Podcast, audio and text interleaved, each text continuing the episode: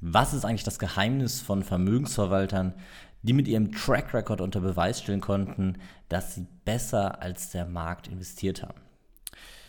Moin, mein Name ist Lil Steinkopf. Herzlich willkommen zu einer neuen Folge des Aktienpodcasts. Und in dieser Folge möchte ich mit dir darüber sprechen, ähm, was eigentlich meine beste Anlagestrategie ist und wie ich sie kennengelernt habe. Und das Ganze fängt an dass wenn man sich aktuell mal das Szenario anguckt, ähm, das wir an den Märkten haben und mal ein wenig analysiert, was dort eigentlich insgesamt passiert, dass man sehr schnell feststellen kann, dass wir ähm, mitten in einem Zyklus sind, in dem gewisse Werte steigen und gewisse Werte fallen.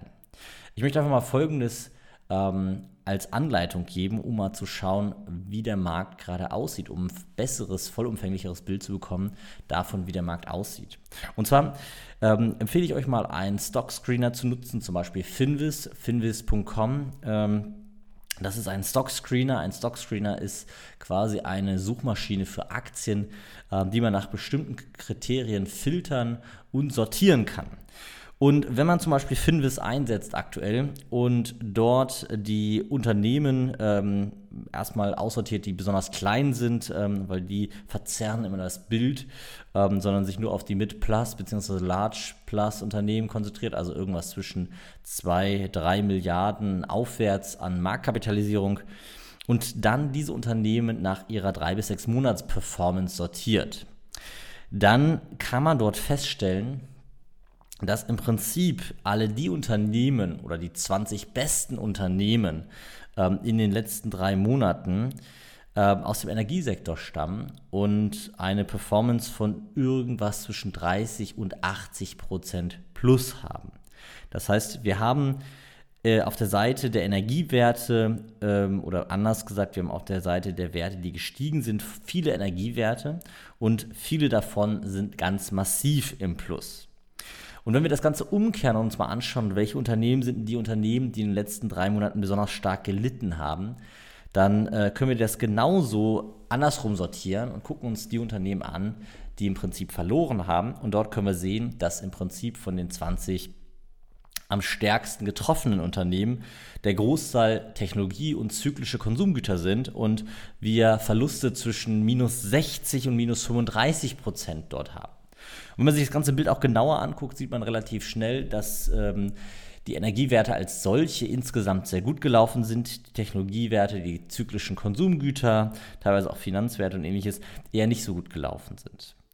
Und diese Beobachtung habe ich vor vielen, vielen Jahren machen dürfen. Ähm, auch nicht, nicht alleine, sondern durch, ähm, durch Anleitung.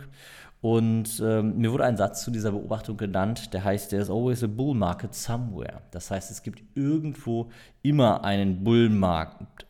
Und diese äh, Ansicht ähm, ist eben entscheidend, wenn man sich, ähm, wenn man sein Portfolio aufstellt und wenn man vor allem bei der Auswahl von Einzelwerten aktiv ist, weil es äh, sehr deutlich macht, dass nicht entscheidend ist, welchen Einzelwert man hat, sondern welchen Markt man bespielt. Und Märkte können wie in diesem Fall Branchen sein, Märkte können aber auch ähm, Märkte für Anlageklassen sein, also wie zum Beispiel Anleihen ähm, versus Aktien versus Immobilienfonds oder auch Rohstoffen. Ja.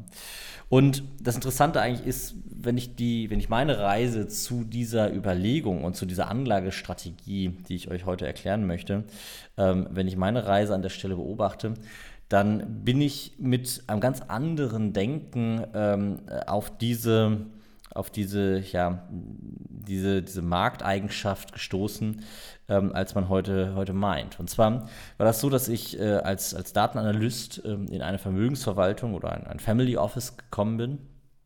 Und dieses Family Office hat einen sehr, sehr, sehr guten Ruf. Also in der Szene ähm, ist man von deren Track Record beeindruckt. Ähm, es, die Zahlen werden tatsächlich nicht öffentlich gemacht, aber man weiß doch, dass ähm, dieses Family Office extrem gute Ergebnisse in den letzten Jahren erzielt hat.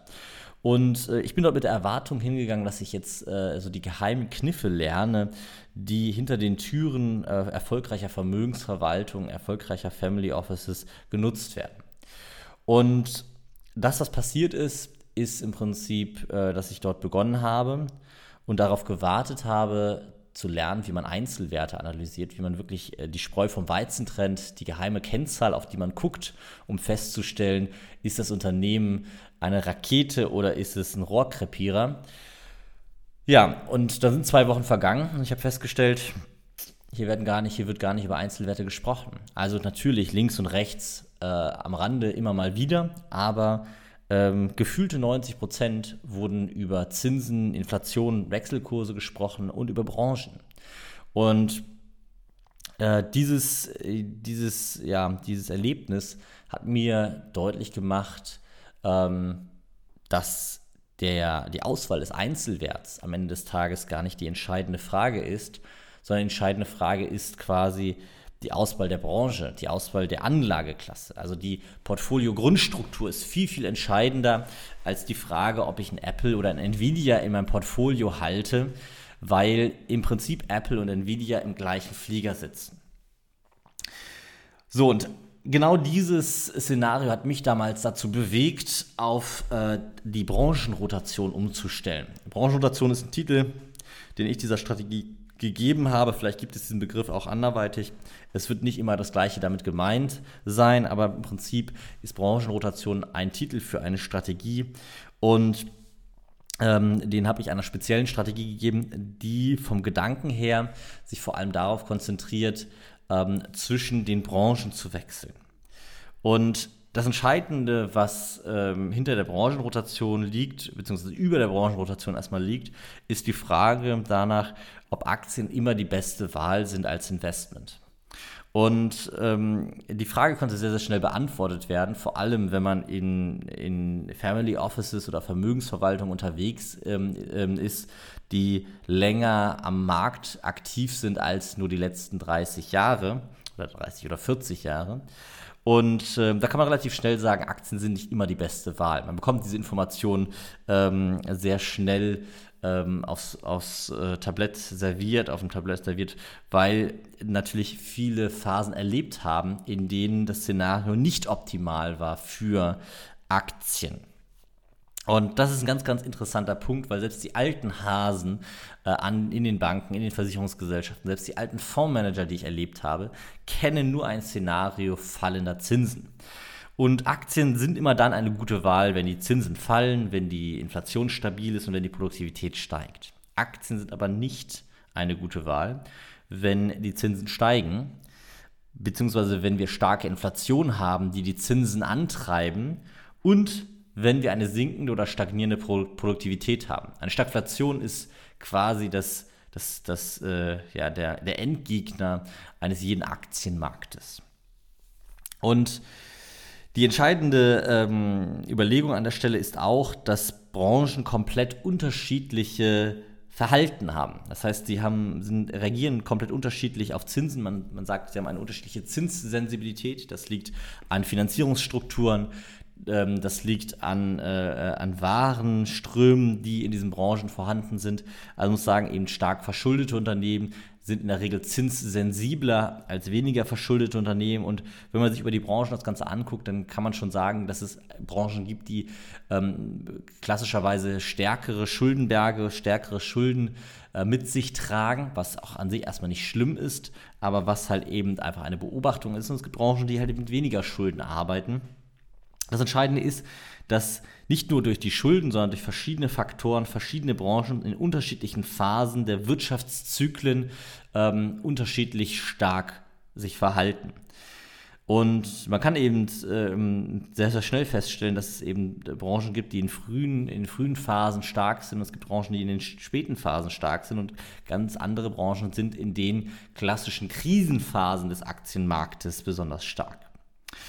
Das Ergebnis des Ganzen ist am Ende des Tages gewesen, dass ich natürlich dieses Know-how mitgenommen habe und mein komplettes Weltbild ähm, bezüglich des Aktienmarktes umgestellt habe und gesagt habe, okay, wenn wirklich die, die 120 Jahre lang erfolgreich Geld verwaltet haben und seit 110 Jahren ungefähr eine ähnliche Philosophie an den Tag legen, wenn diese, ähm, äh, diese Vermögensverwalter sich primär darauf konzentrieren, die Anlagenklassen auszuwählen und die Branchen auszuwählen, dann sollte ich mal drüber nachdenken, ob das nicht ein Weg sein könnte, mit dem ich ebenfalls anlegen kann.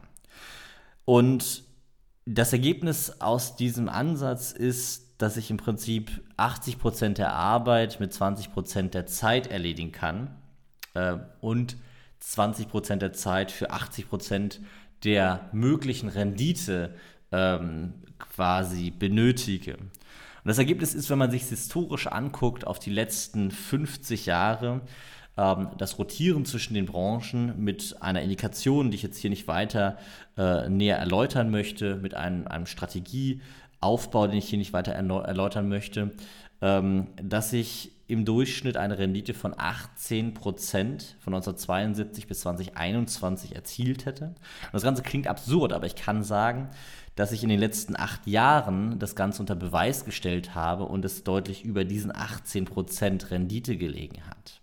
Und ich weiß, dass das absurd klingt. Ich weiß, dass es absurd klingt, wenn der Markt gerade mal 9% Rendite erzielen kann. Ich habe, wie gesagt, einen Track Record sehen dürfen ähm, von einer Vermögensverwaltung, die diesen Ansatz seit, seit mehreren Jahrzehnten verwendet und ähm, über Jahrzehnte hinweg konstant den Markt geschlagen hat mit diesem Ansatz und vor allem in Phasen, die schwierig waren, die Volatilität massiv äh, reduziert hat. Und das ist eben das Interessante. Mit diesem Ansatz erhöht man nicht nur die Rendite, sondern man reduziert auch noch die Volatilität der Strategie. Die Konstanz der Rendite steigt das heißt, man hat am Ende insgesamt eine viel robustere und stabilere Strategie. Hochinteressant an der Sache ist, dass ich ähm, einige Jahre später einen ähm, Portfolio Management Consultant kennengelernt habe, der federführend ähm, in den Ivy League Universitäten aktiv war und dort ja sehr erfolgreiche Fonds aufgebaut hat. Jeder kennt die äh, Stiftungsfonds von Harvard, von Yale, ähm, und von allen anderen Ivy League Universitäten. Ich meine, die beiden großen sind tatsächlich besonders beeindruckend. Und ähm, hat auch dort äh, gesagt, dass auch diese sich mittlerweile zum Großteil dieser Philosophie verschrieben haben und seitdem deutlich bessere Performance erzielen als in den Jahrzehnten davor. Das Ganze ist hochinteressant und wie gesagt, ähm, der Gedanke dahinter ist am Ende, verschiedene Branchen, verschiedenen Zyklen zu nutzen. Basierend auf der aktuellen Situation kann man das sehr, sehr gut beobachten. Das heißt, guckt euch einfach mal wirklich bei Finvis das Ganze an, schaut euch an, welche Unternehmen sind am Steigen, welche sind am Fallen. Guckt euch mal an, wie die Branchen gestiegen und gefallen sind und erkennt daran, wie dieses, äh, dieser Ansatz tatsächlich im realen Markt zu sehen ist. Und ähm, ich will eine Verbildlichung nennen. Und zwar ist das entscheidende Thema nicht, auf welchem Sitzplatz man sitzt. Es ist nicht entscheidend, ob ich am Fenster oder am Gang sitze. Es ist auch nicht wirklich entscheidend, ob ich in der Business Class oder in der First Class sitze. Ähm, es ist viel entscheidender, ob ich gerade überhaupt fliegen sollte. Ist gerade überhaupt das Szenario, in dem ich in einen Flieger steigen sollte? Weil es nützt mir nichts, wenn ich in der Business Class sitze, stürze ich genauso mit dem Flieger ab, wie wenn ich in der Economy oder in der First Class sitze. Also entscheidend, ob ich gerade fliegen sollte oder ob das Wetter für das Fliegen gerade nicht das geeignete ist. Sollte ich vielleicht auf ein Boot oder aufs Auto, auf den Zug umsteigen? Und ähm, dann ist natürlich die entscheidende Frage, mit welchem Flieger. Es macht keinen Sinn, in den falschen Flieger zu steigen, nur weil man sagt, man will gerade unbedingt fliegen. So, und diese Verbildlichung, die möchte ich einmal übertragen und erklären. Die Frage, die man als erstes stellen sollte, ist, welche Anlageklasse ist gerade die Anlageklasse, in der ich mich bewegen sollte? Wenn es Fliegen die Aktien sind, dann sollte ich mir gerade die Frage stellen, ob ich fliegen sollte. Nicht immer ist das Fliegen der schnellste Weg. Wenn ich weit kommen möchte, ist es in der Regel ähm, einer der schnellsten Wege, aber es ist nicht unbedingt immer der schnellste Weg. Es gibt auch Alternativen, es gibt das Boot, das Auto, den Zug. Es gibt noch etliche andere Alternativen, die vielleicht auch Sinn machen können in gewissen Phasen. Und dann muss man sich natürlich die Frage stellen, welches Flugzeug. Ich kann nicht einfach in irgendeinen Flieger einsteigen und sagen, ich will nach Mallorca kommen. Ähm, das, das, das funktioniert nicht. Ich muss natürlich das richtige Flugzeug nehmen, um nach Mallorca zu kommen. Und wenn ich dann in diesem Flieger sitze, dann ist es nahezu egal, welchen Sitzplatz ich in dem Flieger habe. Ich komme an mein Ziel an. Und das ist ein ganz entscheidender Punkt. Es ist egal, ob ich einen Nvidia oder einen Apple, einen AMD oder einen, äh, einen Intel im Portfolio halte. Ähm, natürlich kann das kurzfristig Unterschiede machen. Im Großen und Ganzen will ich aber sagen, es ist ein Technologiewert. Und es ist eigentlich egal, welcher Technologiewert, weil die Technologiewerte insgesamt sehr ähnlich laufen. Natürlich kann es sein, dass das eine ein paar Prozent mehr als das andere macht. Aber entscheidender, viel, viel entscheidender ist, dass man den Technologiewert zur richtigen Zeit hält. Und zur richtigen Zeit meine ich damit zur richtigen Zeit für die Branche der Technologiewerte. Und so kann man unterm Strich eben ähm, davon profitieren, dass einzelne Branchen oder die unterschiedlichen Branchen zu unterschiedlichen Zeitpunkten ähm, ganz unterschiedliche Ergebnisse erzielen. Entscheidend daran ist, dass dieser Ansatz, dieser Top-Down-Ansatz, sich zuerst für die Assetklassen zu, äh, zu interessieren, dann für die Branche zu interessieren und dann die Arbeit dahinter zu machen, meinen notwendigen Zeitaufwand um ein Maximum reduziert haben oder auf ein Minimum reduziert haben. Ähm, es geht nämlich darum, dass ich im Prinzip mit zehn Minuten, mit einer Viertelstunde im Monat mein Portfolio zu, zum Großteil verwalten kann und äh, die großen richtigen Entscheidungen treffen kann, weil ich weiß, welche Indikationen muss ich mir angucken ähm, und nutze diese Indikationen am Ende des Tages, um eben die Grundstruktur vernünftig aufzustellen. Und dann kann ich, wenn ich weitere Zeit zur Verfügung habe, eben in Einzelwertbetrachtungen gehen. Und äh, das kann ich eben, äh, da kann ich eben dann auch die letzten Prozente rausholen. Aber ich muss ganz entscheidend, wenn ich nur die Einzelwertbetrachtung durchführe, dann bin ich am Ende des Tages an einem Punkt, an dem ich ähm, zwar vielleicht den richtigen Sitzplatz im falschen Flieger auswähle und mit sehr, sehr viel Arbeit den richtigen Sitzplatz im falschen Flieger auswähle. Und das bringt mir am Ende des Tages nichts. Wenn du das Thema ähm, Branchenrotation für dich implementieren möchtest, also wenn du lernen möchtest, wie die Branchenrotation aufgebaut ist, wie sie umgesetzt werden kann und vor allem sie auch für dich umsetzen willst, das heißt mit einem wirklich überschaubaren Zeitaufwand von 10 bis 15 Minuten im Monat ähm, in der Umsetzung, das heißt, wir müssen natürlich vorneweg ein wenig Zeit verwenden, um inhaltlich erstmal zu vermitteln, wie die Branchenrotation aufgebaut ist, ähm, welche Mechanismen da wirken, also sehr viel Grundlagenarbeit erstmal durchführen. Aber ähm, nachdem wir das gemacht haben, wenn du die Branchenrotation für dich umsetzen möchtest, bist du bei 10 bis 15 Minuten dabei. Und wenn du das Ganze lernen möchtest, das heißt, wenn ich dir zeigen soll, wie du die Branchenrotation für dich implementieren kannst, dann kannst du dir einfach einen Termin unter finance.academy slash Termin buchen und wir können uns mal darüber unterhalten, ob ähm, ich dir ähm, zeigen kann, wie das Ganze funktioniert. Wir können uns darüber unterhalten, ob wir im Prinzip in eine Zusammenarbeit gehen und ich dir ähm, zeigen kann, wie man äh, die Branchenrotation in, ähm, in einem Depot für Privatanleger umsetzen kann und am Ende des Tages eben von der Branchenrotation profitieren und eben diese Zyklen, diese Phasen der Wirtschaft für dich zu nutzen, um am Ende stabilere, ein stabileres Portfolio zu haben, also geringere Wertverluste, geringere Einbrüche und am Ende des Tages auch höhere und konstantere Renditen zu erzielen. Und wenn das für dich interessant klingt, wie gesagt, buch den Termin unter finance.academy, komplett unverbindlich. Wir können uns darüber unterhalten, können schauen, ob wir für eine Zusammenarbeit geeignet sind und ähm, ja, wenn da der, das Interesse dran ist, freue ich mich von dir zu hören. Ansonsten hören wir uns in der nächsten Podcast-Folge. Bis dahin, ciao.